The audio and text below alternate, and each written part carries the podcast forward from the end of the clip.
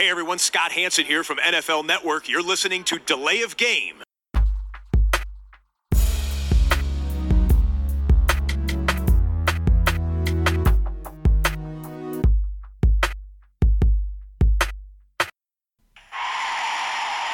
game.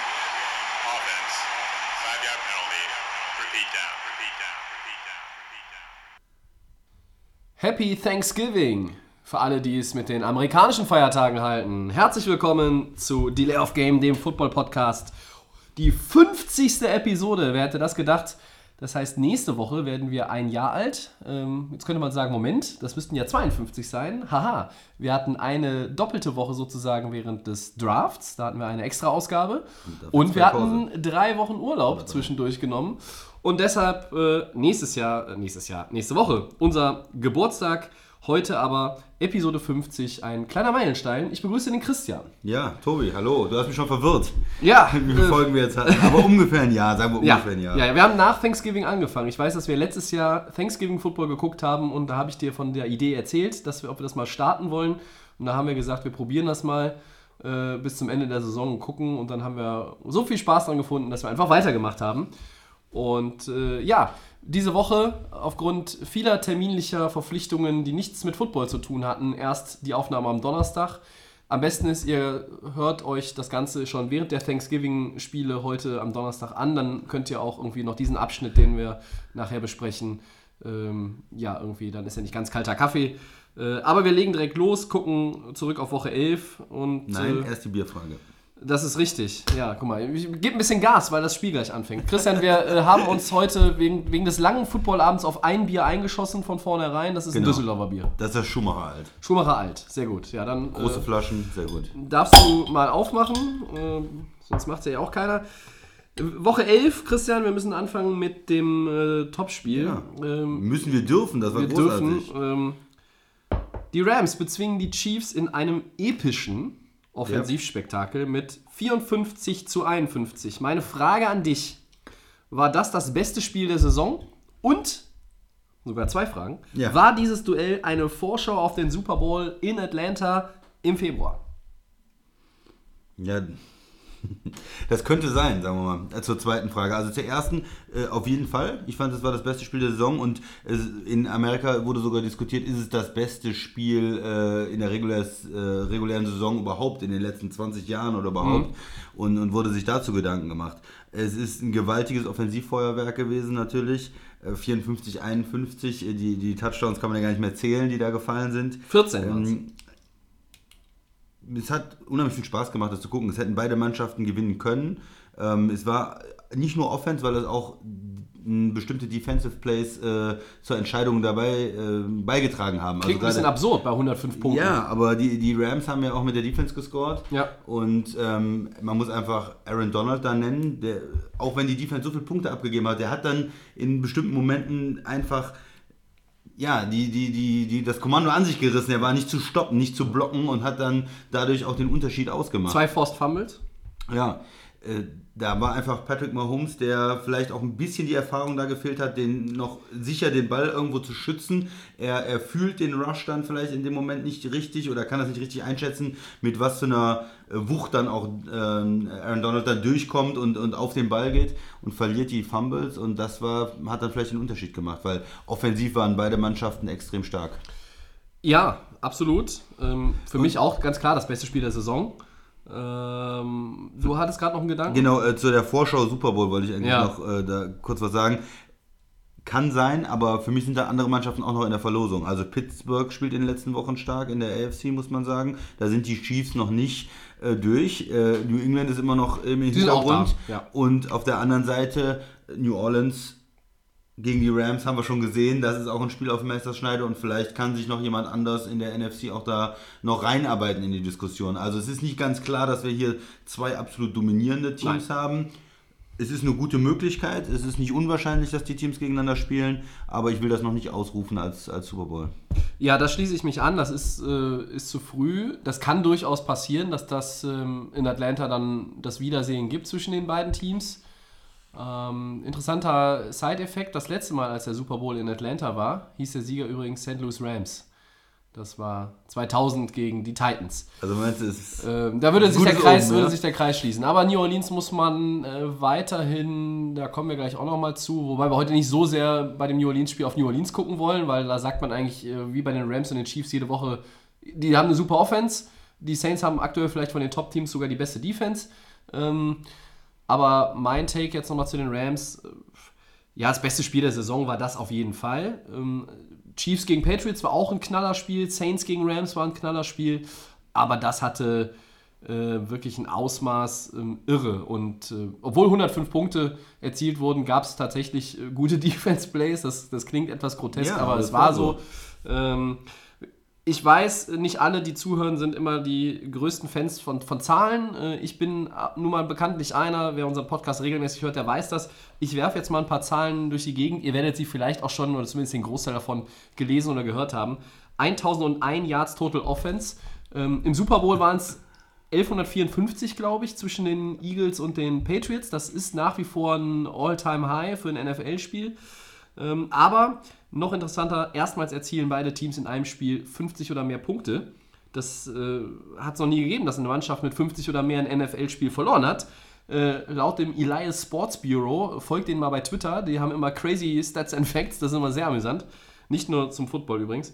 216 zu 0 waren die Mannschaften, die über 50 Punkte gescored haben. Wenn natürlich beide über 50 machen, dann muss es einen Verlierer geben. Ja. Oder es geht unentschieden aus, aber das Ja. wäre noch, noch absurder eigentlich. Ja, wir hatten sechs Führungswechsel, Christian. Ja, Vier im Schlussviertel. Es gab sieben Turnover in dem Spiel. Du hast sie eben schon angesprochen, die Chiefs hatten fünf. Das war dann auch letztlich der Unterschied. Mahomes am Ende hat die zwei Interceptions geworfen, als man das Versucht Risiko hat, gehen ja, musste. Als die Zeit dann auch langsam knapp wurde, zwei Fumbles. Aber auch die Rams hatten zwei Fumbles. Goff, der ja nun auch erst ein Jahr mehr Erfahrung hat in der Liga als Patrick Mahomes, ist da in manchen Situationen auch noch nicht so, dass man, dass man sagt, äh, hier ist das Veteran Play, wie wir es dann gerne nennen, um dann einfach den Ball wegzuwerfen oder äh, vielleicht nochmal den Schritt raus aus der Pocket zu machen. Was beide unheimlich gerne machen, finde ich, äh, ist dieser Schritt, gerade Goff, diesen Schritt rein nochmal in die Pocket, also wirklich dieses, das ist ja eher auch so ein, ein, auch ein furchtloser Move. Manchmal wäre aber tatsächlich auch ein Scramble nach außen hilfreich. In dem Spiel ähm, wollen wir jetzt aber hier nicht irgendwie eine Nadel im, im Heuhaufen suchen oder das, das Haar in der Suppe. Äh, oh, wenn keine Fehler passieren würden, wären die Spiele sowieso ja viel langweiliger. Ähm, was Kansas so ein bisschen gekillt hat, waren, glaube ich, die Penalties. Ja, vielleicht noch ein Gedanke äh, zu, zu Mahomes. Die Interceptions am Ende, okay, da versuchen wir super viel am Ende und dann wirft man halt. Ja, aber er hat auch den, Ebucam hat, Ja. glaube ich, auch den Arm drin äh, noch äh, in, im Wurfarm. Am, ne? Genau, das, das fand ich nicht so schlimm. Ja. Die Fumbles fand ich da ein bisschen, oder die waren mehr der Killer dann Ja, einfach. ja, ne? das stimmt. Ähm, zu den Penalties, ja, und das ist auch vielleicht der einzige Punkt, der mir in dem Spiel nicht gefallen hat, waren die Schiedsrichter. Also es war extrem eng gepfiffen. Da wurden unheimlich viele Penalties gepfiffen und es war ja eine All-Star-Crew extra für das Spiel, also nicht eine, eine, eine homogene, normale Schiedsrichter-Crew, sondern aus verschiedenen zusammengesetzt, was die NFL besonders, äh, die die NFL besonders hoch ähm, bewertet hat bis jetzt. Und für mich haben die sich ein bisschen aufgedrängt, ein bisschen äh, in den Mittelpunkt äh, gespielt und, und sehr eng gepfiffen man, oder, oder geworfen, die Flaggen geworfen. Ja. Man kann das vielleicht so machen. Ist für mich aber ein bisschen, ähm, ja, ein bisschen zu viel über die Schiedsrichter, ein bisschen zu viel Penalties. Ich, ich hätte da ein bisschen mehr laufen gelassen. Ähm, mir war es ein bisschen, ohne dass ich jetzt sage, da ist eine Mannschaft jetzt total übervorteilt worden, aber insgesamt fand Nein, ich die- die, Schiedsrichterleistung nicht so toll. Die Rams hatten ja auch acht Penalties, aber Ja. Kansas hatte 13 und die hatten, glaube ich, nur acht in den zehn Spielen zusammengerechnet, wenn ich diesen äh, statistischen Fakt richtig gelesen habe. Konnte ich jetzt gar Kann nicht man- genau. kann man gar nicht Kann glauben, ich gar nicht oder? glauben. Das ist Äh, habe ich jetzt auch nicht nochmal verifiziert. Sei es drum, 13 Penalties waren dann auch eine Spur zu viel. Das hat auch an den Schiedsrichtern gelegen. Ähm, noch ein, ein Effekt, äh, ein Aspekt besser gesagt, die 14 Touchdowns in diesem Spiel. Einer mehr als die Buffalo Bills bisher in der ganzen Saison erzielt haben.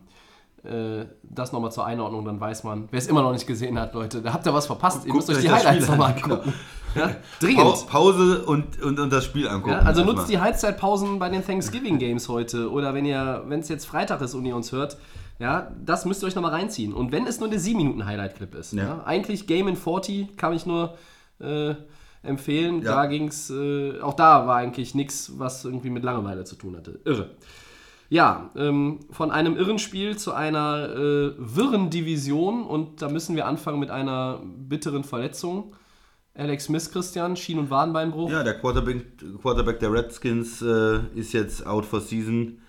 Ähm, ja, schwer verletzt und äh, damit ist natürlich die Frage, können die Redskins jetzt diese Saison noch irgendwie was reißen? Können sie ihre Führung halten in der Division? Sie stehen bei 6-4. Stehen bei 6-4, waren aber eher auch ein Überraschungsführender ja der Division. Die äh, East ist ja dieses Jahr sowieso nicht so stark auch. Eagles enttäuschen, Giants enttäuschen insgesamt im Saisonverlauf. Dallas mittelgut, war jetzt zuletzt besser. Und Ja. die Redskins haben da eine gute Chance gehabt, eigentlich die Division irgendwie zu gewinnen. Und, äh, sag ich mal, mit 10-6 einfach da in die Playoffs zu kommen. Jetzt ohne Alex Smith wird es natürlich noch schwieriger. Und ähm, da ist jetzt so der Fokus vielleicht auf Dallas, Mhm. die doch jetzt zuletzt gewonnen haben und ja, vielleicht dann auch die Division noch übernehmen können. Wenn es jetzt schon Freitag ist, wir müssen das heute aufgrund des Aufnahmetermins auch immer wieder betonen. Ähm, Donnerstagabend jetzt äh, Dallas gegen Washington. Ähm, da kann Dallas die Divisionsführung übernehmen oder übernommen haben. Je nachdem, wann ihr uns hört, werdet ihr es schon, schon wissen, die Antwort. Ich glaube, dass dieses, äh, was wir, was vor allem ich mal gesagt habe, die Eagles gewinnen die Division mit 10-6 am Ende. Unspektakulär. Das können wir streichen. Die Eagles haben einen krassen Rest, äh, ein krasses Restprogramm. Der Schedule Ja. ist hart. Die stehen bei 4-6. Nach der äh, Rechnung von mir dürften die sich ja gar keine Niederlage mehr erlauben. Und äh, die haben tonnenweise Verletzte, haben aber auch einen Haufen Leute, ähm, die letztes Jahr viel besser gespielt haben, immer noch. Also es gibt ja immer noch gesunde Starspieler bei den Eagles. Und abgesehen von Carson Wentz äh, ist da keiner irgendwie, auch die Defense nicht, äh, wo ich dann denke, die ziehen die jetzt mal aus dem Sumpf, die Eagles. Also Washington, äh, die spielen jetzt mit Colt McCoy. Und ich glaube, haben sie, sie haben Mark Sanchez noch äh, gesigned als Backup. Ne? Das ist natürlich eine Kombination, die zaubert uns schon ein Lachen aufs Gesicht. Genau, wunderbar, sage ich dann. Ähm, gute Besserung an Alex Smith müssen wir auch nochmal loswerden. Äh, immer bitter, wenn äh, ein Spieler mit so einer schweren Verletzung, der Max äh, und ich hatten zusammengeguckt, äh, schöne Grüße auch an den Max an der Stelle und an den Sascha, die beide heute gerne dabei gewesen wären, aber krankheitsbedingt ausfallen. Ähm, da konnte man die Zeitlupe, ehrlich gesagt, da konnte ich schon nicht mehr hingucken bei der zweiten Zeitlupe. Also du hast es schon im Spiel gesehen, dass es irgendwie äh, ganz, ganz komischer Bewegungsablauf war. Und die Zeitlupe, die eine, die ich gesehen habe, da hat es mich dann auch schon ein bisschen geschüttelt und eine zweite habe ich mir davon nicht mehr angeguckt. Das war ähm, wirklich nicht schön anzugucken. Also ähm, die Division ist für mich weit offen. Äh, ich sage nicht mehr, die Eagles werden die Division gewinnen. Ich sage nicht, dass sie sie nicht gewinnen. Dafür kann noch Äh, zu viel Moment, passieren. Moment, Moment, was ist das Ne, denn? dass sie, ich, ich sag, die sind nicht mehr, damit meine ich, das ist nicht mein klarer Favorit, Christian. Ja? Ich habe immer gesagt, egal was passiert, Philadelphia hat am Ende den äh, Titel als äh, NFC East Champion in der Tasche und sind damit sicher in den Playoffs. Davon rücke ich ab. Ich zähle sie jetzt nicht aus und sage, sie sind auf jeden Fall weg vom Fenster. Ähm, diese Division wird aber vermutlich mit einem Team am Ende oben 9-7 sein. Äh, dafür spielen die auch noch zu oft untereinander. Äh, ich habe mal aufgelistet, gegen wen die alle noch spielen. Also bei den Redskins nach Dallas, die spielen in Philly, die spielen in Jacksonville, in Tennessee, die spielen nochmal gegen Philly. Das ist halt schon hart. Und Colt McCoy. Ja. dann, ja, Äh, Die Cowboys spielen unter anderem gegen New Orleans, die spielen gegen Philadelphia auch noch, die haben äh, Bei den Colts. in Indianapolis, die auch auf einem, einen guten Lauf haben, möchte ich das mal sagen. Dann haben wir die Eagles, ähm, die spielen die Giants und Washington zu Hause, die spielen in Dallas, die spielen bei den Rams gegen Houston und nochmal in Washington. Ähm, Alex Smith hin oder her, Divisionsspiele haben halt immer nochmal so eine eigene Dynamik, das kennen wir ja auch gerade aus der AFC North mit Pittsburgh, Baltimore und Cincinnati ganz gut. Also das ist alles schon extrem äh, schwer vorauszusehen. Ich glaube fast, dass Dallas jetzt mein Favorit ist in der, in der NFC East.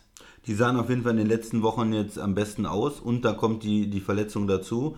Ähm, genau, man kann keinen auszählen, weil es einfach noch, wenn es vier Divisionsspiele noch gibt, kann man sich immer noch vorstellen, dass die Eagles äh, die alle gewinnen und, und dann irgendwie mit 9-7 in die Playoffs kommen. Aber die Leistung der letzten Wochen lässt diesen Schluss eigentlich nicht zu. Ja. Die, die haben zu viele Verletzte, vor allen Dingen in der Secondary. Ja. Die ähm, spielen nicht rund, da, da läuft irgendwie, man hat auch so das Gefühl, das ist nicht das Jahr der Eagles. Ja, es ist irgendwo nach dem Super Bowl ist irgendwo der Wurm drin. Und ähm, so eine typische Saison, wo man äh, vielleicht am Ende 8-8 geht und die Playoffs verpasst und sich einem eigentlich fragt, äh, wo, warum kann man mit dem Talent, warum konnte man das nicht auf die Straße bringen? Quasi, ja gut, Verletzte, aber irgendwo fehlt es da, hapert es da. Also, ich glaube nicht, dass die New York Giants die Division noch gewinnen können, Nein. aber die sind bei 3-7 und jetzt auch etwas stabileren Leistungen in der letzten Woche zumindest in der Lage, noch so den Spielverderber vielleicht zu geben. Mehr, als wir ihnen das vor drei, vier Wochen zugetraut hätten. Das wirkt alles, also wir haben den besseren Eli auch jetzt mal äh, wieder gesehen. Ähm, den hatten wir eigentlich schon in, in der Rente verortet. Jetzt sind sie 3-7. Äh, die haben aber halt auch ein krasses Restprogramm. Selbst wenn die Giants 8-8 gehen, wird sich, glaube ich, ein anderer in der Division finden, der neun Siege zusammenkratzt. Deshalb, also ich sage mal so, da ist relativ viel möglich. Ähm, wenn man die Eagles nicht auszählt bei 4 und 6 und die Giants sind 3-7 und spielen jetzt gegen Philadelphia am Wochenende und nur angenommen, sie würden da gewinnen, dann muss man, glaube ich, die Eagles rausschmeißen aus der Verlosung. Aber das würde nicht bedeuten, weil die Giants haben ja dann dieselbe Bilanz, dass man die Giants damit rein äh. Ich, ich will nur sagen, die Giants sind in der Lage, den vierten Platz noch abzugeben. Also das kann ich, traue ich ihnen zu. Es ist sogar möglich, dass Washington total abkackt und dass die äh, Giants vielleicht über einen direkten Vergleich gegen die Redskins am Ende, weiß nicht, 6-10, 6-10, dann müsste Washington alles verlieren. Also, aber in der Division ist für mich alles möglich. Ja, die Giants selber oder zumindest äh, Beckham glaubt ja noch dran. Der hat ja gesagt, wir gewinnen jetzt alles und kommen noch in die Playoffs. Ähm, ich bin, ich glaube nicht daran. Ich denke nicht, dass das Team insgesamt stark genug ist, um das zu, zu schaffen. Aber bitte, die können mich ja eines Besseren belehren und können jetzt ihren Run starten. Es wäre, Äh, es wäre wäre schon Wahnsinn. sehr bemerkenswert, aber Ich äh, traue sie ihnen nicht zu und ich denke, vielleicht ist es für die Giants insgesamt auch gar nicht so gut. Eigentlich wäre ja ein Top-Pick, wo man vielleicht nochmal die Chance hätte, einen Quarterback zu ziehen für die Zukunft, gar nicht so verkehrt. Anstatt jetzt irgendwie 6-10 zu gehen Ja. ähm, und dann irgendwo in der Mitte zu draften. Ja, aber sie tanken die Saison nicht. Ähm, ich finde das, finde das je nach Ausgangslage durchaus äh, sympathisch. Manchmal bei anderen Teams finde ich es jetzt äh, weniger nachvollziehbar, wenn man sagt, äh, wir versuchen dann auch irgendwie auch alles zu gewinnen, was, was möglich ist. Ähm, Oakland tankt die Saison offenbar nicht. Die haben sich gefreut, äh, diebisch gefreut über ihren Sieg in der vergangenen Woche zum Beispiel. Aber bei Von den diesem Spiel habe ich nichts gesehen. Ja, also ich habe Red Zone äh, geguckt, komplett Sonntag. Äh, deshalb habe ich so von allem halt äh, das Entscheidende gesehen. Ja, die Giants, ähm, ich habe ja so ein bisschen ein Herz für die Giants. Äh, Divisionssieger werden sie nicht mehr, aber ich traue ihnen zu, dass sie ähm, ja, noch das eine oder andere Ding gewinnen und vielleicht tatsächlich nicht letzter werden. Aber diese Division, andere, da sind die Favoriten klar ausgemalt. Äh, hier weiß ich nicht. Das ist alles nicht so wirklich. eine eine schwere Geschichte. Ja, gehen wir mal weiter. Ja, bitte. Zu den äh, Bears. Chicago, die haben 25-20 gegen die Vikings gewonnen und sind jetzt äh, ja, der klare Favorit in der NFC North. Ähm, führen die souverän an. Ähm, was, was hältst du davon? Wie hast du das Spiel gesehen? Was hältst du von den Bears? Ich habe sie, glaube ich, vor der Saison äh, höher gehandelt als den einen oder anderen. Ich hatte sie zumindest vor Detroit gesehen in der, in der Division. Ja, da habe ich, glaube ich, ich weiß es nicht mehr, aber da war ich nicht so, von deiner Meinung war ich da nicht ganz so begeistert. Wobei, Ja. ich habe mich auch bei Chicago nicht getraut, muss ich sagen, in der Offseason. Wobei Äh, ich, der, der Mac-Trade kam ja auch relativ spät. der Mac-Trade kam spät und der hat, glaube ich, ihnen einen, einen Boost gegeben, mit dem jetzt vorher keiner gerechnet hat im Ja. Juli oder im August, als man äh, die ersten Saisonprognosen, Vorschauen und was auch immer gemacht hat. Das war ja bei uns auch so. Ich hatte mich nicht getraut, den Bears mehr zuzutrauen als vielleicht 5, 6 Siege, weil neuer Head Coach Trubisky hatte ein erstes Jahr mit mehr Tiefen als Höhen. Ja. Und äh, obwohl natürlich hier und da auch das entsprechende Talent da ist, äh, hat mir da, das hat mich nicht überzeugt im Gesamtkonzept. Und dieser Mac-Trade, die Defense gehört zu den besten, was die NFL zu bieten hat in dieser Saison. Die Offense ist ja nun auch nicht schlecht. Ähm, Trubisky ähm, hat viele, viele gute Spiele gemacht. Ich glaube, von den zehn Spielen, die sie gespielt haben, bis hierhin äh, hat er sieben, acht wirklich gute gespielt. Da waren auch richtig gute Spiele dabei, wo er, wo er drei und mehr Touchdowns geworfen hat. Ähm, egal, wer jetzt der Gegner war, da kann ich wieder nur sagen, während du ja schon leise mit dem Kopf schüttelst, du kannst immer nur den Schedule spielen, den du hast, ne? Also, ne? Warst du letztes Jahr letzter, dann hast du halt auch die ganzen Vierten, ne? So, aber ähm, die Bears sind für mich auch der klare Favorit. Die haben Minnesota geschlagen. Das war ein überzeugender Sieg, der letztlich auf dem Papier mit 25-20 relativ knapp aussieht. Da darf man sich nicht täuschen lassen. Die, ähm, Richtig, danke. Die Leistung, um mal dazu zu kommen, die Leistung war eigentlich äh, wesentlich besser noch, als das Ergebnis aussagt. Minnesota hat am Ende noch äh, Punkte gemacht Ja. und hat das Ganze verkürzt, aber das ganze Spiel über haben die Bears eigentlich mit der Defense vor allen Dingen dem den Stempel aufgedrückt Ja. und, und das Spiel dominiert. Ja. Ähm, Mac war wieder unblockbar. Also die Spiele, die er diese Saison gemacht hat, er hat ja einige durch die Verletzung verpasst oder durch seine, seine ja, Verletzungsprobleme verpasst. Aber wenn er gespielt hat, dann äh, spielt er Defensive Player of the Year. Ja, also wenn er spielt, extrem dominant. Ähm, ne, der ist ja eine Fumble-Maschine sozusagen. Ja. Ja. Also der, der brennt ja darauf, irgendwie Quarterbacks den Ball wegzureißen. Der, der hat ja schon diese Einstellung, äh, das ist eigentlich mein Football. Gib ihn mir. Ich will Ja, ihn ist, wie, sofort der ist wie haben. ein kleines Kind. Ne? ja, Also, wie ein Terrier. Ja, äh, Ähm, wie, ja wie, entweder ein Kind oder ein Hund kann man jetzt äh, als Beispiel, was man will. Ne? Der hat mir meinen Ball weggenommen, den will ich wieder haben. genau. Und da setzt er alles daran, was irgendwie möglich ist.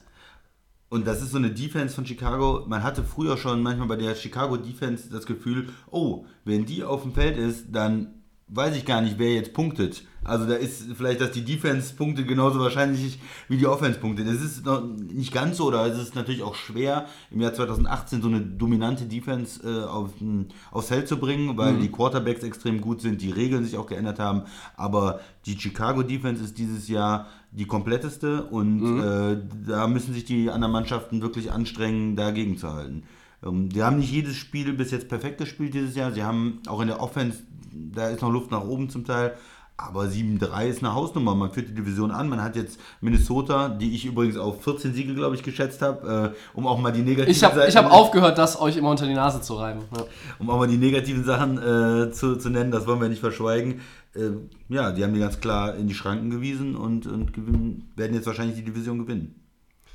Das, Daumen ja. hoch für die Bears. Ja. Es ist gut, gut Chicago-Fan zu sein. Ich bin mal gespannt, was das dann in den Playoffs gibt. Wir haben ja auch wieder in der letzten Zeit gesehen, wenn dann eine dominante Defense gegen eine sehr starke Offense spielt, gegen die Rams, gegen die Saints, das kann sehr interessant werden, aber meistens geht das dann doch für die Offenses aus in, in den Playoffs. Also, Mhm. Hat sich, das war vielleicht vor ein paar Jahren noch häufiger anders. Ja. Das hat sich so ein bisschen mehr in Richtung Offense äh, verschoben. Ich glaube, wir haben das auch schon mal vor zwei, drei Monaten gesagt. Dieses ähm, Defense Wins Championships ist, ist in der NFL nicht mehr unbedingt das Motto. Ich glaube, du warst das, Ja. der diese These so ein bisschen in Frage gestellt hat, auch zu Recht in Frage gestellt hat. Ja, wenn du in den Playoffs dann einen Quarterback hast wie äh, Drew Brees und du brauchst einfach Punkte, dann weißt du, dass das, das ist eine Bank, der Mann, der hat die Erfahrung, der hat die Klasse und ähm, ja, ein Quarterback, der in seinem zweiten Jahr ist, der auch noch nicht so wirklich Erfahrung. ähm, ne, unter Druck gut spielen kann vielleicht.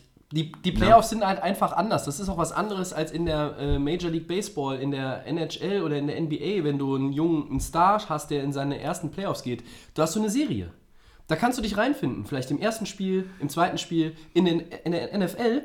Da gehst du nach Hause. Das haben die Rams letztes Jahr erlebt. Ja? Ja. Gegen Atlanta verloren, das ist eine abgezockte Mannschaft, Playoff erfahren. Matt Ryan, der hat genug Playoff-Spiele gemacht, Julio Jones. Äh, auch in der Defense waren einige erfahrene Leute dabei. Und bei den Rams waren irgendwie gefühlt 39 Mann in den 53-Mann-Roster, die haben noch nie ein Playoff-Spiel gesehen auf dem Feld. Und dementsprechend äh, ist das halt einfach ein anderer Druck. Das ist ja immer so ein, so ein Ding im Sport, man redet über Druck, der ist nicht messbar in dem Sinne, aber du kannst dir das wirklich auch jetzt mal analog zu den Bears so vorstellen, dass das für die genau oder, oder ähnlich schwierig werden würde, wenn sie reinkommen. Ja. Und ich gehe auch davon aus, dass sie die Division gewinnen. Und da muss man mal abwarten, wie sie damit umgehen. Äh, Matt Nagy ist für mich aktuell der heißeste Kandidat für den Coach of the Year. Das hätte ich ihm nicht zugetraut, so zu stehen. Ich, wie gesagt, während wir hier äh, reden und aufnehmen, äh, machen die sich in Detroit gerade warm. Die Bears spielen das erste Thanksgiving-Spiel bei den Lions. Wenn die das gewonnen haben, so formuliere ich es jetzt mal, dann sind die 8-3, Christian. Also ich glaube, dann können die Packers und Vikings sich endgültig von, dem, von der Illusion Ja. verabschieden. Ja. Ähm, auch die Lions, weil sie dann ja selber gegen die verloren haben, dass noch irgendwie da was möglich ist in Richtung Divisionssieg. Und zu Minnesota mal ein Satz, ähm, da sollten wir vielleicht mal abwarten, die nächsten ein, zwei Wochen, aber sonst werden wir nur über Kirk Cousins sprechen müssen. Das ist alles nicht auf dem Niveau eines 30 Millionen Dollar Quarterbacks, den jeder haben wollte. Aber das wollen wir jetzt vielleicht mal nur streifen, das Thema, weil Ja. wir noch mal kurz auf die Packers zu sprechen kommen müssen. Ich möchte noch was zu Minnesota sagen. Ja. Der ist auch viel O-Line. Ne? Ja. Der, der Cousins braucht natürlich auch ein bisschen Ruhe, um zu werfen. Ja. Der hat eigentlich die Hat er. Receiver, aber gegen Chicago hat er den nicht. Der ist ja, ist ja da begraben worden und am Ende hat er, glaube ich, ein bisschen Angst gehabt schon vor den Chicago. Ja, aber das ist, das ist aber, wenn ich ein NFL-Quarterback bin, egal ob ich jetzt 5 oder 30 Millionen Dollar im Jahr bekomme, Christian, wenn ich dann tatsächlich, und das ist, das, das hat es schon gegeben, wenn dann tatsächlich der, der Spieler auch Signale aussendet, dass er tatsächlich ängstlich ist, sich ängstlich bewegt und ängstlich auch agiert, Das ist ein fatales Zeichen. Und ja, die Chicago Defense ist vielleicht äh, das elfköpfige Monster schlechthin momentan in der National Football League. Und da kann man auch ein bisschen äh, Furcht haben. Aber äh, wenn, musst du die, gerade wenn du auf dem Niveau bezahlt wirst, musst du die verpacken können. Du darfst dir nichts anmerken lassen. Ja? So, äh, dann hältst du einmal kurz die Luft an, bevor der Mac äh, auf dich drauf fällt. Und dann steht der wieder auf. Dann atmest du einmal durch, klopfst dir den Staub ab. Und dann geht's weiter. So. Und wenn das der Fall ist, auch bei, gegen andere Teams, dann hat Minnesota ein Monsterproblem. Weil der andere Quarterback in der Division, der, der gut bezahlt wird und der immer noch der bessere Quarterback und immer noch der beste Quarterback in der Division ist und einer der besten in der Liga, der steht nur auf Platz 3 mit seinem Team, weil die auswärts nicht gewinnen können. Ja. Aber der scheißt sich nicht in den Frack. Ich will, ja sehr, ich will jetzt nicht, äh, ruft mich später an wahrscheinlich, Kurt Cousins, und sagt, das ist eine Unverschämtheit, aber das ist natürlich ein Spiel, wo man merkt, dass irgendwann äh, die Defense so gut gespielt hat von Chicago, dass die, die Offense von Minnesota da Probleme gekriegt hat. Man sieht dann hinterher als Quarterback, äh, wenn man dreimal gesackt worden ist, äh, schon, schon irgendwie Ja. den, den, den Lineman wieder kommen und, und äh, dann wird sich auf, auf Mac fokussiert und dann hat äh, Hicks den, den, den Sack gehabt und Ja. Ja, irgendwo passt es da nicht so wirklich mit der O-Line, äh, mit der Zeit. Auch, auch das Laufspiel ist ja nicht so wirklich in Minnesota existent, die gesamte Saison schon, wo man Entlastung ist. Sie versuchen das ja jetzt mal zu etablieren jetzt, ja. Ja. aber es scheint auch noch nicht so richtig zu funktionieren. Ne? Ähm, Ja, das dazu. Du wolltest was zu den Packers sagen. Ja, das ist ein äh, sehr talentiertes Team, habe ich gehört. Ja, talentiert sind die, sind die in jedem Fall, aber ähm, Nee, sind sie nicht. Sind, wir reden eigentlich viel zu viel über die. Die haben schon wieder verloren, die haben in Seattle verloren. Ich habe mir das Spiel am Freitag angeguckt. Ja. Ich hatte. Äh, ich habe es dich gefragt, hast du das Spiel schon Ja. gesehen? Nee, ich habe noch keine Gelegenheit Ja, gehabt, die ich Wiederholung hab's abends geguckt. Und dann hast du irgendwann, was hast du mir geschrieben? Am Samstag habe ich gesagt, mich Ich kotze. es immer noch Ja. an. Ja. Äh, die haben am Anfang gut gespielt in Seattle Ja, und haben das Spiel trotzdem verloren. Die haben jetzt drei Auswärtsspiele hintereinander gar nicht so schlecht gespielt, aber alle drei verloren. Ja. Und so, so, so wird das nichts. So brauchen wir auch gar nicht über die reden. Äh, da kannst du auch über Aaron Rodgers gut und schön. Äh, außer Adams äh, hatte er da wieder keine Hilfe als Receiver. Da war, war oft keiner offen. Er arbeitet mit zwei Rookies Ja, als Receiver. Ähm, und da ist zu wenig Talent dann vielleicht auch in der Offense, dass man wirklich in Seattle gewinnen kann. Da war am Ende auch er selber hat nicht so toll gespielt. Er ähm, macht keine Turnover, keine Interceptions, aber es fehlt manchmal, dann schmeißt er den Ball weg, weiß auch nicht, wo er hinspielen soll. Es ist auch manchmal ähm, Offensive Play Calling für mich nicht gut von, äh, vom Coach, ja, muss man so sagen. Und die Defense hat eigentlich nicht schlecht gespielt. Aber kassieren dann natürlich doch äh, den Touchdown-Drive äh, in der zweiten Hälfte, waren vielleicht auch zu lang auf dem Feld, haben jetzt auch wieder Verletzungen. Ja, da braucht man nicht viel zu sagen. Ist im Moment kein Team, was äh, wahrscheinlich in die Playoffs kommt und worüber man groß reden. Und das ist ein mittelmäßiges Team, was auswärts einfach äh, nicht gut genug ist. zu den Packers muss ich ganz ehrlich sagen, ich hab ich dir schon hab-. Ja, nee, nee, nee. Was, ich noch dazu, was mir noch dazu einfällt, ist, ähm, jetzt bei dem Seattle-Spiel zum Beispiel, das hat nicht Seattle gewonnen. Das haben in meinen Augen die Packers einfach verloren. Ähm, jetzt könnte natürlich wieder einer sagen, okay, das ist eigentlich dasselbe. Aber es kommt ja, es kommt hier auf die Sichtweise und auf die Art an. Die Packers haben geführt. Ich hatte das Gefühl, als ich mir die Zusammenfassung angeguckt habe am Freitagmorgen, dass das eigentlich ja, in ihre Richtung läuft. Dann habe ich gedacht, ja, für den ersten Auswärtssieg der Saison ist Seattle gar keine schlechte Nummer, weil die waren früher irgendwie mal so gefühlt zwei Jahre in Folge zu Hause Ungeschlagen. Das ist jetzt nicht mehr ganz so dominant. Ähm, hat auch verschiedene Gründe natürlich in Seattle. Äh, vor Seattle muss man auch äh, mal den Hut ziehen. Das ist eine Mannschaft, die haben alle irgendwie so im Rebuild gesehen. Umbruch, die ja. sind 5-5, die haben eine absolute Playoff-Chance, äh, also auf Wildcard. Ähm, die Division äh, Ist ist, weg, weg. Wenn sie, wenn sie gegen Carolina verlieren am Wochenende, sind die Rams als erstes Team in den Playoffs. Das steht auch schon mal fest. Aber die Packers, ähm, wenn du auswärts nicht gewinnst, kommst du nicht in die Playoffs. Da hättest du sowieso in den Playoffs nichts verloren. Und ich weiß, dass sie immer noch, also ich, sie haben auch schon in anderen Jahren, wo sie richtig schlechte Phasen hatten, im Oktober bis in den Nov tief in November rein. Und dann haben sie sich Ende November und dann den Dezember durch rausgezogen aus dem Sumpf an den eigenen Haaren und haben alles weggeputzt. Nicht immer souverän, aber sie haben alle Spiele gewonnen, haben sich dann noch in die Playoffs irgendwie katapultiert auf den letzten Drücker, haben da teilweise ja auch noch mal eine Runde überstanden. Das ist ihnen ich möchte nicht sagen, dass sie es in diesem Jahr nicht mehr schaffen, aber ich sage jetzt etwas, was ich normalerweise über die Packers nicht sage, während wir also noch vom Dezember eine Woche entfernt sind, die sind raus, Freunde, die sind weg. Raus. Das ist es gewesen. Die Playoffs finden ohne Green Bay statt. Und wisst ihr, wer sich darüber massiv freut? Die Rams und die Saints. Weil selbst wenn du zu Hause gegen die Packers spielst, da Willst kommt du Rogers nicht sehen? Genau, weil du Angst vor Aaron Rodgers hast. Ja, da ist jetzt wieder die Angst, aber da hast du, da den Res der Respekt ist groß und du weißt, da kommt immer noch irgendwas aus dem Ärmel und er kann selbst bei einem miserablen Playcalling von Mike McCarthy oder sonst wem, kann der immer noch irgendein Play machen und das, das dreht das Spiel. Das hat Dallas sehr leidvoll erfahren in den vergangenen Jahren, mehrfach, na, auch andere Teams. Ähm, und deshalb, äh, das ist so ein Ding, ich glaube, da freuen sich tatsächlich welche, die spielen lieber vielleicht noch gegen Carolina oder vielleicht gegen so ein halbgares Minnesota-Team oder gegen die Cowboys oder gegen die verletzten Eagles, aber nicht gegen die Packers. Und ich bin mir sicher, die Packers kannst du in die Tonne hauen jetzt. Ja? Ja. Also ich glaube nicht, dass sie letzter werden in der Division. Vielleicht werden sie auch Zweiter in der Division, aber vielleicht kommt aus der Division tatsächlich nur Chicago als Sieger rein. Weil Minnesota überzeugt mich auch nicht. Nicht wirklich. Da gehen wir mal wieder in die AFC. Mhm. Ähm, Achso, eine Sache möchte ich noch zu Seattle sagen. Da fällt mir gerade noch ein. Die hatten fünf Ford-Start-Penalties von der O-Line in der ersten Halbzeit. Ja, im eigenen Oder- Stadion. Im eigenen Stadion. Ja. Da würde ich ja wahnsinnig werden als Coach. Also das ist mir extrem aufgefallen bei der Zusammenfassung. Ja, aber Pete Carroll steht einfach wieder- ganz cool an der Seitenlinie, kaut auf seinem Kaugummi und denkt sich, Da würde ich die alle schütteln, Ja. die O-Line. Also, also das habe ich noch nie gesehen, Ja. dass man in der eigenen, im eigenen Stadion, wo die Fans dann leise sind, so viele Strafen, so viele Fortstart-Strafen hatte als O-Line. Oder vier in der ersten und eine noch Das- im dritten Viertel. das sind. Konzentrationsmängel, Also, die nicht passieren dürfen. das Nicht auf diesem Niveau. nicht, äh, Nicht passieren. diesem- ähm, da kann man das Spiel quasi auch äh, durch verlieren. Ja. Okay. Dann gehen wir weiter. Jacksonville gegen die Steelers. Äh, 16-20 ist das ausgegangen. Mhm. Äh, Pittsburgh hat erstmal gar nichts auf die Reihe gekriegt, Interceptions geworfen. Jacksonville führt 16-0, sieht total wie der Sieger aus und verliert noch. Wie hast du es gesehen, Tobi? Mit ganz viel Kopfschütteln. Der Max und ich hatten äh, Red Zone am Sonntag zusammen hier geguckt und äh, der Max hat Antonio Brown in seinem Fantasy-Team, ich habe James Conner in meinem Fantasy-Team und auch äh, unter diesen Gesichtspunkten waren wir fassungslos, was die Steelers da fabriziert haben. Das erste Mal in zwei Jahren, glaube ich, in der ersten Hälfte ohne Punkt geblieben. Big Ben hat gespielt wie seine eigene Oma. Der hat Interceptions geworfen. Ja, Freunde, wenn du mir die Zeit gibst, die der gehabt hätte und ich stehe in der Pocket und werde gut beschützt von der O-Line und mache dieselben, die Fehler kann ich auch machen.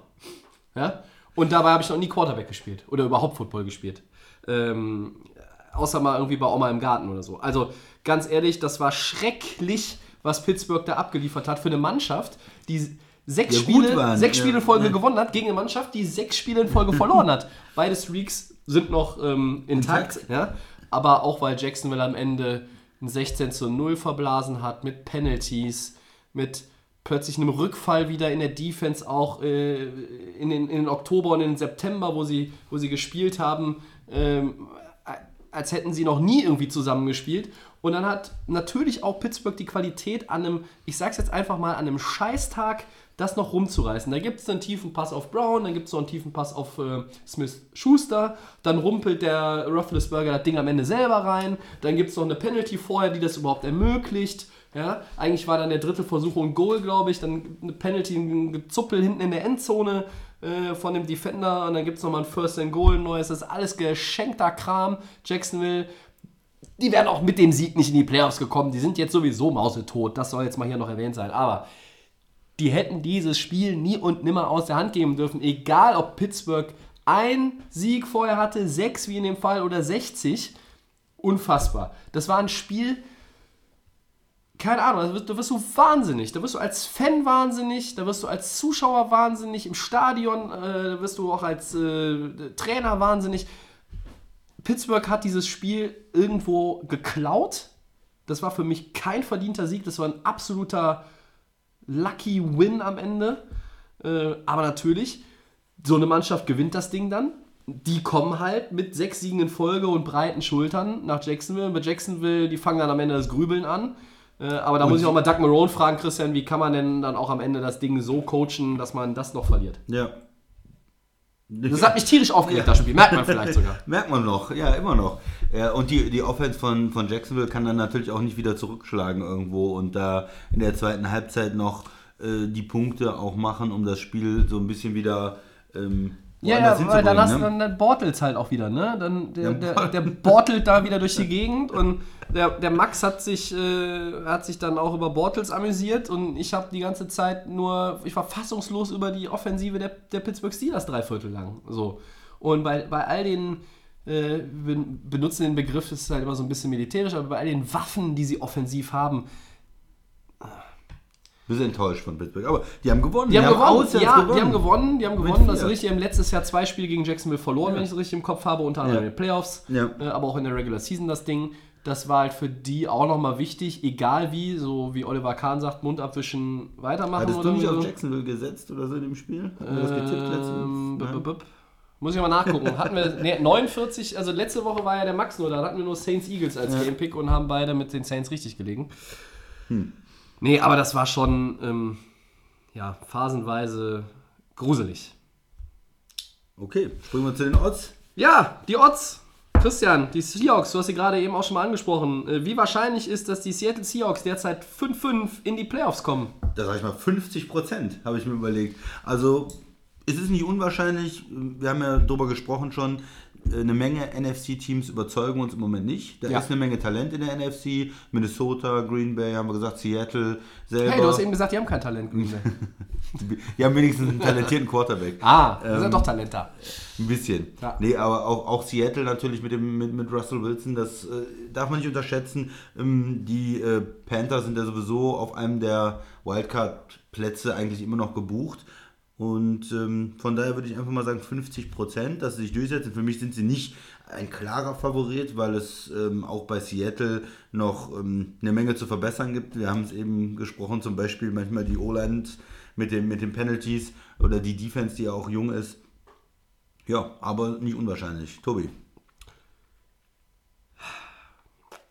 Mehr oder Schwierig. weniger als 50 Ja, weniger, äh, weniger, weniger. Weniger. Äh, Seattle Seahawks beeindrucken mich diese Saison, muss ich ganz klar sagen. Richtig gut, zweimal den Rams Paroli geboten, ähm, haben äh, Green Bay geschlagen. Ähm, also auch da, ne, so ein Kampf from behind bin, ne, hatten Rückstand und, und haben das dann am Ende gewonnen. Äh, das sind, die haben, ich habe sie jetzt schon ein paar Mal gesehen, die Saison, auch nicht nur in der Red Zone, sondern auch in kompletten Spielen und muss ganz ehrlich sagen, das ist schon, schon gut, was sie da machen, aber ich sage nicht 50%, ich muss ru- runtergehen, ich sage 40%.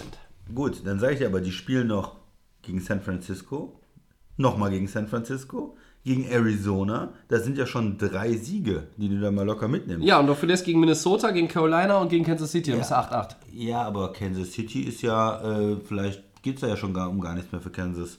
Vorletzte Woche, die haben ihre Division vielleicht schon gewonnen bis dahin. Die Chargers sind nur ein dahinter, die Steelers sind nah dran, die Patriots sind nah dran und Wenn man- dann werden es bleiben. Also ja, bin ich mir nicht so sicher. Ja, 4-2 reicht auch nicht. Ja, aber, wenn, Minnesota, aber lass sie das gewinnen, dann sind sie Ja. 9-7, aber reicht das? Die Panthers sind da noch in der Verlosung. Äh, wir müssen mal gucken, ob. Was ist denn, wenn in der East, wir haben eben gesagt, vielleicht der Divisionssieger NFC East nur 9-7, wenn Mhm. der zweite auch 9-7 ist, vielleicht rutscht der noch rein oder geht Minnesota irgendwie rein mit 9 dann, dann haben sie noch ein, 6-1 oder. ein Heimspiel gegen Minnesota, das kann man auch durchaus Das ist gewinnen. vielleicht für Seattle ein Schlüsselspiel. Wenn sie das gewinnen, in Woche 12, 13, 14, dann unterhalten wir uns nochmal. Alles klar, das machen wir. So, nächster, du. Wie wahrscheinlich ist, dass äh, Panthers Head Coach Ron Rivera bei der nächsten Chance wieder eine Two-Point-Conversion für den Sieg versucht, statt den Extrapunkt? Riverboat Ron äh, war hervorragend. Ich war schockiert äh, und amüsiert, als er beim Stande von 19 zu 20 kurz vor Schluss in Detroit die Panthers äh, Offense auf dem Feld lässt und sagt, wir versuchen das Spiel jetzt einfach zu gewinnen. Und dann sagen Coaches hinterher immer, ja, wir spielen ja, um das Spiel zu gewinnen. Natürlich, niemand spielt das Spiel, um es zu verlieren. Aber ich weiß nicht. Also gegen die Lions und bei einer doch, äh, die hatte an dem Tag jetzt keine gute Performance, die Defense der Panthers. Ähm, aber den hätte ich vielleicht in der Overtime auch nochmal einen Stop oder einen Turnover zugetraut. Hätte ich auch vielleicht einen extra Punkt genommen. Ja, Graham Geno hatte schon einen verbaselt in dem Spiel. Vielleicht war das auch mitentscheidend. Würde er es nochmal machen? Rivera ist ein Zocker. Deshalb mag ich ihn eigentlich auch. Äh, ich sage, wenn er das nächste Mal in der Situation ist, entscheidet er aus dem Bauch. Und deshalb sage ich 50%. Ich gehe mal ein bisschen höher und sage mal 75 Prozent. Meinst du, der wird's- der wird's wieder Weil er machen? in derselben Situation, ja, wird das glaube ich nochmal machen. Er hat es ja in der Vergangenheit auch schon gemacht. Da haben ihn alle gelobt, weil sie dann ein Spiel gewonnen haben. Und er auch so ein bisschen den Run vom Team gestartet hat und, und auch so diese Einstellung, wir gewinnen hier, wir, unsere Offense scored, äh, wir, haben, wir sind überzeugt von uns selber. Und das ist sein, sein Stil und den wird er, glaube ich, immer wieder versuchen reinzubringen. Das heißt nicht, dass er jedes Mal diese Entscheidung trifft. Es kommt natürlich auch, wie du gesagt hast, darauf an, äh, Game-Situation, wie ist der Kicker drauf, wie ist die Defense drauf, was für ein Gegner, was für eine Situation. Aber von Zeit zu Zeit mehr. Ähm, er macht häufiger, als dass er es nicht macht, vielleicht in, in der Situation.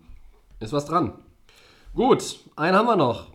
Den habe ich extra für dich rausgesucht. Ja. Wie wahrscheinlich ist, dass Headcoach Dirk Cotter innerhalb des Spiels der Buccaneers gegen die 49ers am Sonntag wieder den Quarterback im Spiel wechselt? Also, nochmal kurz. Er hat es jetzt schon mehrfach gemacht, so mit Winston und dann Fitzpatrick rein. Fitzpatrick gestartet, Fitzpatrick raus, Winston rein. Am vergangenen Wochenende hat Fitzmagic mal wieder mit den äh, Turnover nur so um sich geworfen. Dann kam Winston rein, hat dann relativ solide für seine Verhältnisse gespielt. Aber die Quintessenz ist ja nun mal, dieser Headcoach hat keine klare Linie. Und deshalb meine Frage, glaubst du, wie wahrscheinlich ist es, dass er am Wochenende wieder wechselt? 110 Prozent, nein. ähm, ja, wie wahrscheinlich ist es, dass er nochmal wechselt? Realistisch gesagt, denke ich mal, ähm, 30 Prozent nur, nur in Anführungsstrichen, weil die 49ers in der Defense im Moment nicht so gut spielen und vielleicht den Quarterback, wen auch immer er da aufstellt, nicht so schlecht aussehen lassen. Deswegen gehe ich mal nur mit 30 Prozent. Wenn sich Jameis Winston nicht verletzt, 0%. Der wird ihn das Spiel jetzt machen lassen. Die Buccaneers müssen, die sind, was, 3, 7, 3, 7? 3, 7, glaube ich. Die müssen doch jetzt auch endlich herausfinden, ob dieser Typ ihr Franchise-Quarterback ist. Ist er nicht rausschmeißen? Ja, aber sie äh, haben sie ja immer noch nicht von dieser Idee oder dem Gedanken verabschiedet. Also müssen sie ihn spielen lassen und müssen gucken, ob der mal konstant jetzt über zwei, drei Wochen zumindest irgendwas auf die Reihe bekommt. Ja, äh, Ich habe da eine andere Meinung zu, Tobi. Darf ich da mal kontrovers Ja, bitte. einhaken? Ich würde ihn auf keinen Fall spielen lassen, weil die haben dem ja ähm, die Option gezogen für nächstes Jahr für 20 Ja. Millionen. Und wenn er sich verletzt, dann ist das müssen- garantiert. müssen sie dem das ihm Geld 20 Millionen, 20 Millionen bezahlen. Ja. Und ich würde ihn auf die Bank, ganz hinten auf die Bank setzen und am Ende der Saison würde ich ihn rausschmeißen, weil er nicht nur ähm, vom Spiel her kein Franchise-Quarterback ist, er ist auch noch menschlich keiner, der die Franchise vernünftig repräsentiert. Ja, und er ist auch physisch zu instabil, meiner Meinung nach. Also so oft verletzt. Ja, schöne Grüße an Ryan Tannehill, siehe Miami, der am Wochenende jetzt mal wieder gegen die Colts startet, habe ich gehört. Aber das sind so Typen, ja, das ist halt schade. Äh, da ist sicherlich auch irgendwo Talent zwischen den Ohren, aber wenn du das zu selten abrufst, also äh, diese Klausel, ich habe es auch gelesen, äh, das wäre ja fatal. Also es würde die, würde die Buccaneers-Franchise ein, zwei Jahre mindestens ja Zurückwerfen, zurückwerfen, ja, du weil du diesen Knilch dann noch bezahlen musst. Ja. Das wäre Bullshit. Von daher würde ich ihn nicht spielen lassen. Aber Ja. die Saison eh äh, das, das ist richtig, aber ich sage, dass sie ihn. Cot- Cotter macht ja auch nichts, äh, was Richtig, logisch erscheint. richtig. Ja, und richtig mal ganz zu schweigen, auch nichts Logisches. Genau. Und deshalb sage ich 0%. Winston spielt das Ding durch. Die werden jetzt nicht. Der Fitzpatrick, der hat wirklich zu viele Turnover gehabt. Warum, wenn er sich nicht verletzt, ne? Der wird spielen. So, durchspielen. Gut. Ja, dann gucken wir mal auf Woche 12. Äh, die Zeit schreitet voran. Die Ausgabe heute wird auf jeden Fall kürzer als die letzten 10 gefühlt, aber ähm, dafür sind wir nächste Woche wieder im Erzählmodus und dann bestimmt zu dritt. Christian, wir haben in der AFC fünf Teams, die 5-5 stehen vor dieser Woche. Die Dolphins, die Ravens, die Bengals, die Colts und die Titans. Das Schöne daran ist, all diese spielen erst am Sonntag oder Montag oder Dienstag, also Sonntag oder Montag und nicht während wir hier aufnehmen, irgendwie eine Stunde später schon an Thanksgiving. Welches dieser Teams hat in deinen Augen die größten Chancen auf eine Playoff-Teilnahme? Wir fassen jetzt vielleicht an der Stelle mal kurz zusammen. Die Divisionsführenden heißen New England, Pittsburgh, Houston, Kansas City und das beste Wildcard-Team statistisch, nicht 5-5, sind die 7-3 LA Chargers. So, das heißt, es geht um einen Platz, sind sie 8-3. die diese Teams hier äh, erreichen könnten. Ähm, von diesen fünf Teams schon mal, Hm. äh, wer mir nicht gefällt, sind die Bengals in den letzten Wochen. Ja. Defense grottig, AJ Green verletzt, das heißt auch Offense findet nicht mehr so statt wie am Anfang. Die haben stark angefangen, die, äh, die Saison, konnten das nicht halten und sind für mich jetzt hinter ähm, Baltimore auch zurückgefallen. Ähm, ich bin kein großer Fan von den Titans. Ich weiß nicht, die spielen eine, ein Spiel so, ein Spiel so. Die, die, die haben manchmal gute Siege, wo man überzeugt ist, auch, auch vom Headcoach überzeugt ist. Aber irgendwie mit Mariota, ähm, ich kann mich für die Titans da nicht begeistern, dass die äh, in die Playoffs kommen. Dolphins auf gar keinen Fall. Da, von denen habe ich, glaube ich, die, die schlechteste Meinung von diesen fünf Teams. Quarterback, äh, großes Fragezeichen, wer da spielt, dauernd verletzt. Da können wir den Max ja auch nochmal zu befragen, wie das mit den Dolphins aussieht, aber ähm, ist für mich äh, kein Playoff-Team. Und da bleiben dann also die Ravens und die Colts. Die Colts, die kommen für mich, die am Anfang schlecht waren, aber so ein typisches Team, das jetzt immer stärker geworden ist und wo ich mir vorstellen könnte, dass sie diesen zweiten Platz erobern. Ähm, und die Ravens, die jetzt auch mal mit Lamar Jackson gespielt haben, einen ganz komischen Gameplan hier hatten, nur über das Running Game kamen, Ja. mit ihm extrem viel gelaufen sind, was vielleicht mal für ein oder zwei Wochen funktioniert, aber wo sich natürlich die anderen Teams dann auch drauf einstellen. Das heißt, da muss man noch was, ähm, ja, sich, was anderes sich überlegen. Ich weiß jetzt nicht, wie fit Flacco ist, ob er schon jetzt wiederkommt, wann er wieder spielt oder nicht spielt. Ähm, Von daher, wenn ich mich jetzt entscheiden muss, dann nehme ich die Colts, weil ich bei den Ravens nicht weiß, wie es da mit dem auf Quarterback genau aussieht. Ja, wir ersparen euch jetzt alle Schedules hier durchzugehen. Ähm, die halten sich irgendwo auch die Waage, finde ich. Der zweite Wildcard-Teilnehmer, also zwei Playoff-Teams kommen aus der West, mit Kansas und den LA Chargers. Gut. Der, die zweite Wildcard geht in die AFC South. Eine Division, wo wir eigentlich vor der Saison gesagt haben, ja, mal gucken, Jacksonville's Favorit, die haben wir jetzt äh, ins Ausgeschoben Ja. endgültig. Und da bin ich auch sicher, dass wir das zurecht getan haben. Die zweite Wildcard geht aber auch in diese Division. Und sie geht an die Colts oder an die Titans. Die Titans, da bin ich so bei Max, die sind so, wir mogeln uns so durch. Das ist ja hier schon ein Running Gag ähm, von Max immer auch. Und ja, das ist so, ja, mal gut, mal schlecht und, und keiner weiß so genau, was in der Woche drauf passiert, egal was in der Vorwoche war, ähm, das hat irgendwie, dieses Team hat nicht nur zwei Gesichter, das hat irgendwie tausend Gesichter. Und die Colts sind für mich ein äh, ganz heißer Kandidat. Und sie sind für mich sogar aktuell das Team, dem ich das am ehesten zutraue.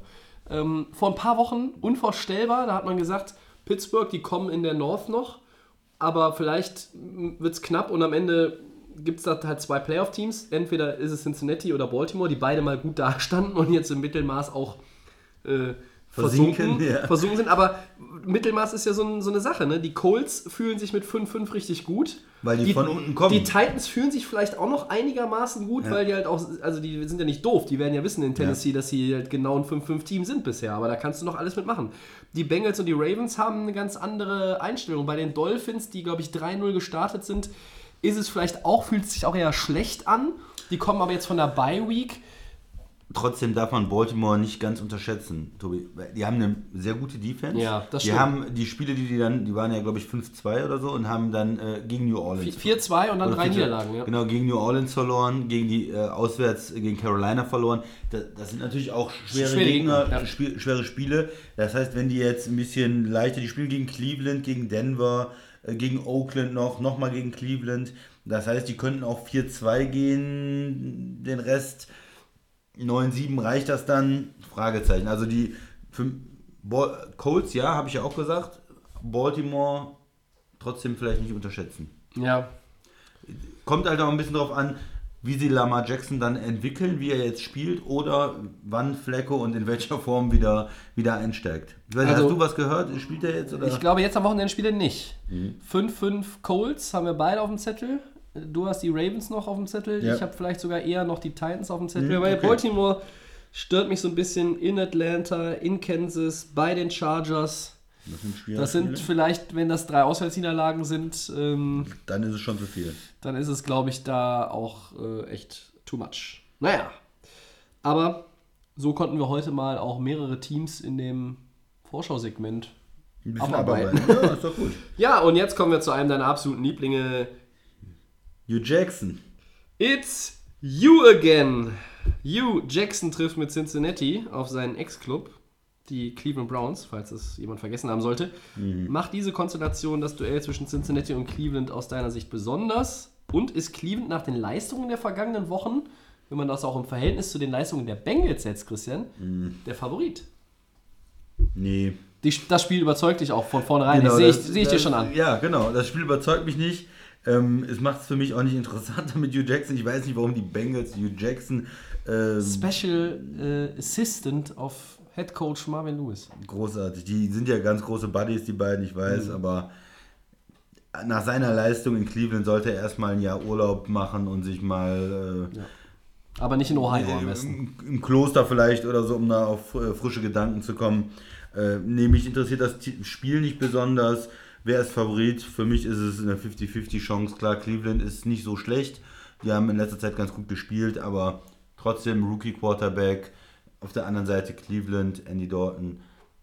Ja, für mich ist es ein, Münzwurf und ich sage, ich möchte es nicht, nicht sehen.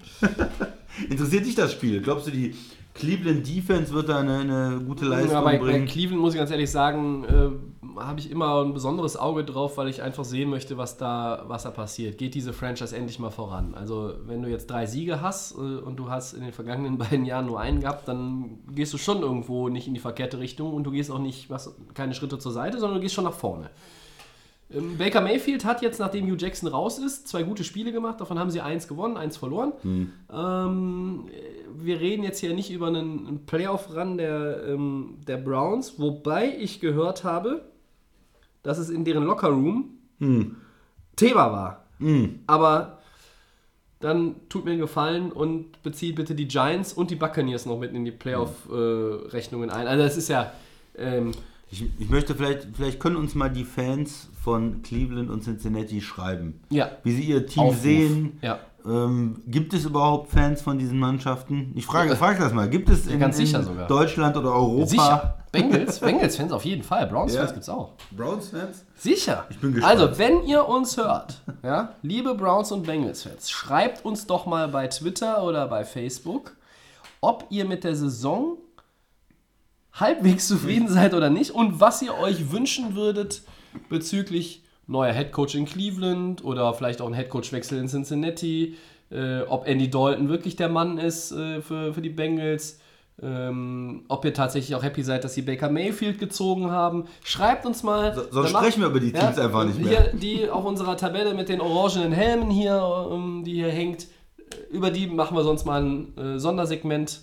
Äh, warum auch Da, nicht? da schreibt ja keiner, Tobi. Das, die, die, da gibt es gar keine Fans zu den beiden Mannschaften. Es gibt hier Seattle. Also wenn du das nochmal sagst, fühlen die sich Fans, alle so provoziert, dass sie uns Rams alle schreiben. Ja. Und dann drucke ich das alles Vielleicht- aus und knall dir das erstmal hier auf den Tisch nächste ja, Woche mach Dienstag. das, mach das. Ja. Da, da gibt, es gibt Packers-Fans, es gibt äh, Chicago-Fans, Minnesota-Fans, das glaube ich dir alles. Ja, mindestens. Atlanta ich, vielleicht Ich weiß, sogar. was es hier in Deutschland ganz viel gibt. Patriots-Fans, äh, Vikings-Fans und Seattle-Fans, ja, da, Seahawks-Fans. sieht, da sieht man bei den Seahawks-Fans viel mit Mützen und so, das, das sieht man. Aber Cincinnati, glaube ich nicht.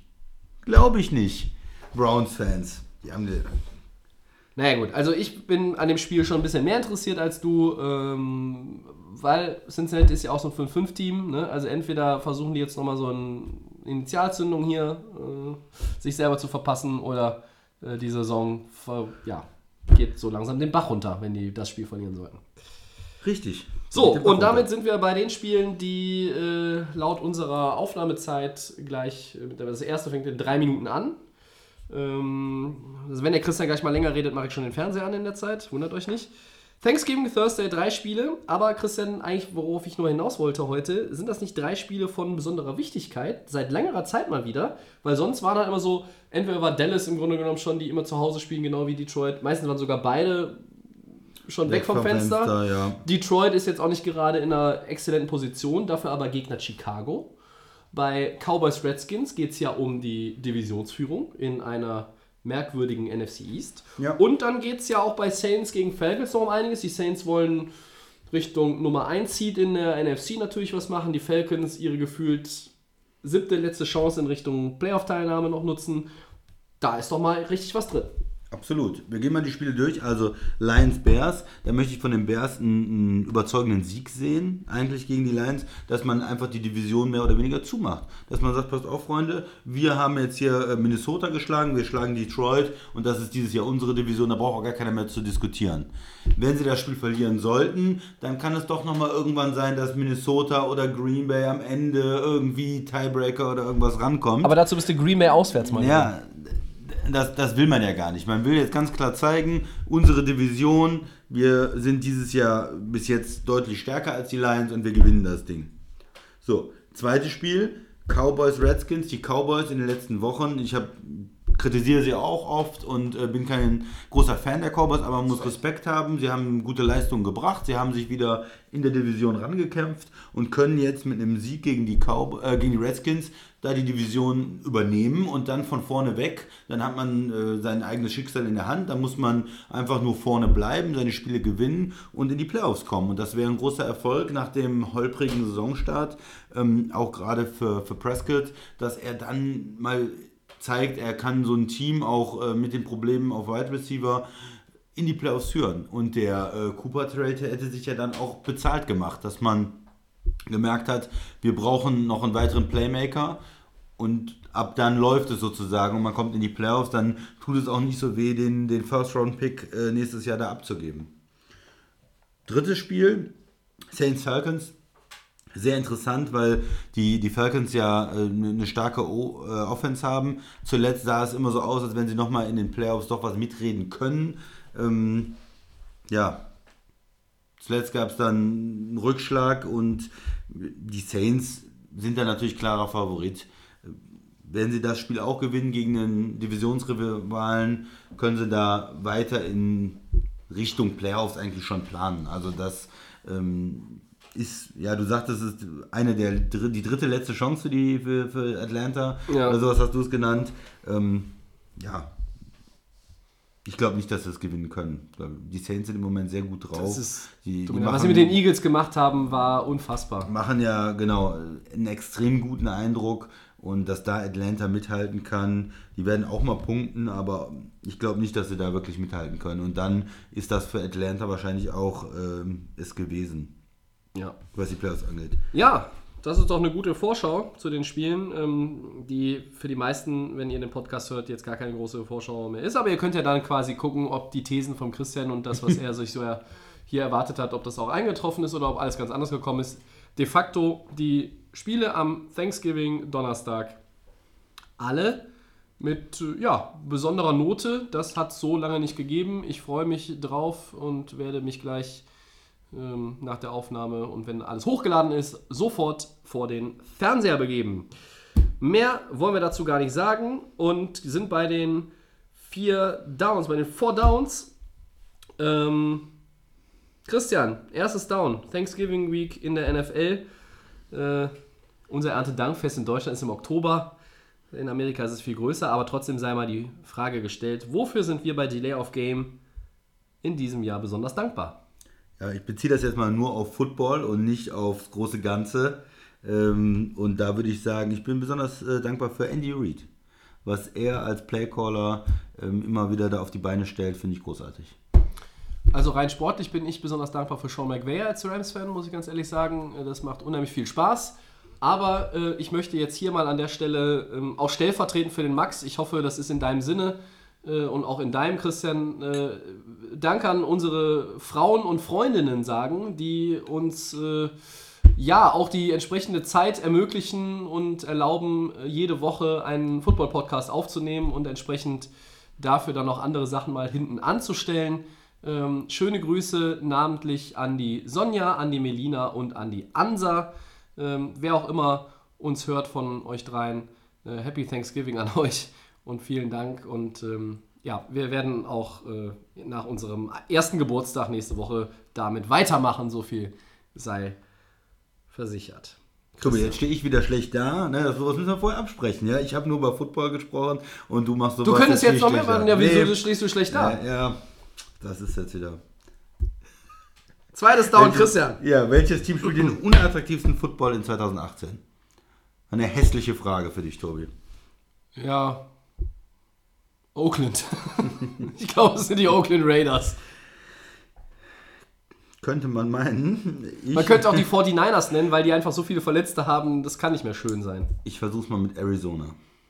Ja, das ist auch nicht schön. Vor allen Dingen, vor allen Dingen in der ersten Woche mit Bradford war es extrem schwierig, dahin zu gucken, ohne dass man Kopfschmerzen bekommt. Jetzt kommt. Du bist dran, glaube ich, ne? Achso, sind wir schon soweit? Ja. Ja, Gamepick, äh, drittes Down. Ganz wichtiges Ding für unsere Wildcard-Teams hier. Colts versus Dolphins. Ja, dann gehe ich mit den Colts. Das macht das, was ich eben gesagt habe, ja gar keinen Sinn. Ich gehe auch mit den Colts. Die sind äh, hot unterwegs. Luck spielt phänomenal. Äh, sollte so langsam zumindest im MVP-Race erwähnt werden. Auch wenn er sich bei einem Top-Team spielt. Und viertes Down. Ja, Sunday Night Football. noch ein Gamepick. Ja, ein äh, Division Game. Vikings gegen Packers. Ich weiß, wen du nimmst. Ich nehme die Packers. Ja? Ich habe doch hier einen Lauf bei den Gamepicks. 14-3 meine Bilanz. Mit den Colts ist es dann 15-3 und dann Ich habe gehört, da sollte man das Heimteam nehmen. Ja? ja, pass mal auf. Ja. Also ich sag mal, wenn ich damit richtig liege, dann Ha- Habe ich alles gesehen. Ja. Dann- ich, ich nehme die Vikings. Christian nimmt die Vikings, alles klar. Ja, wunderbar. Ähm, dann sind wir am Ende für diese Woche. Wir bedanken uns fürs Zuhören. Wir hoffen, ihr hattet Spaß, seid bis zum Ende dabei geblieben. Dieses Mal war es eine knappe Stunde, nicht anderthalb. Und ähm, wir sind auch nächste Woche wieder für euch da. Aller Voraussicht nach. Äh, wär's mit Dienstag? Dienstag vielleicht mal wieder, ja. Ja, jetzt muss ich den Christian angucken, nachdem ich ihn eben schon mit unseren Dankbarkeitshuldigungen überfallen habe, Ja. worüber gleich noch diskutiert wird, wenn die Racket-Taste zum zweiten Mal heute gedrückt wurde. Ähm, unseren kostenlosen Podcast gibt es bei Soundcloud, bei iTunes und bei den Kollegen von The Fan FM.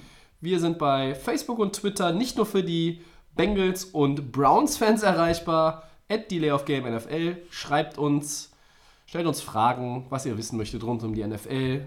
Sagt, wir reden zu viel über irgendein Team, wir wollen, sollten mehr mal über euer Team reden, das dies oder jenes ist.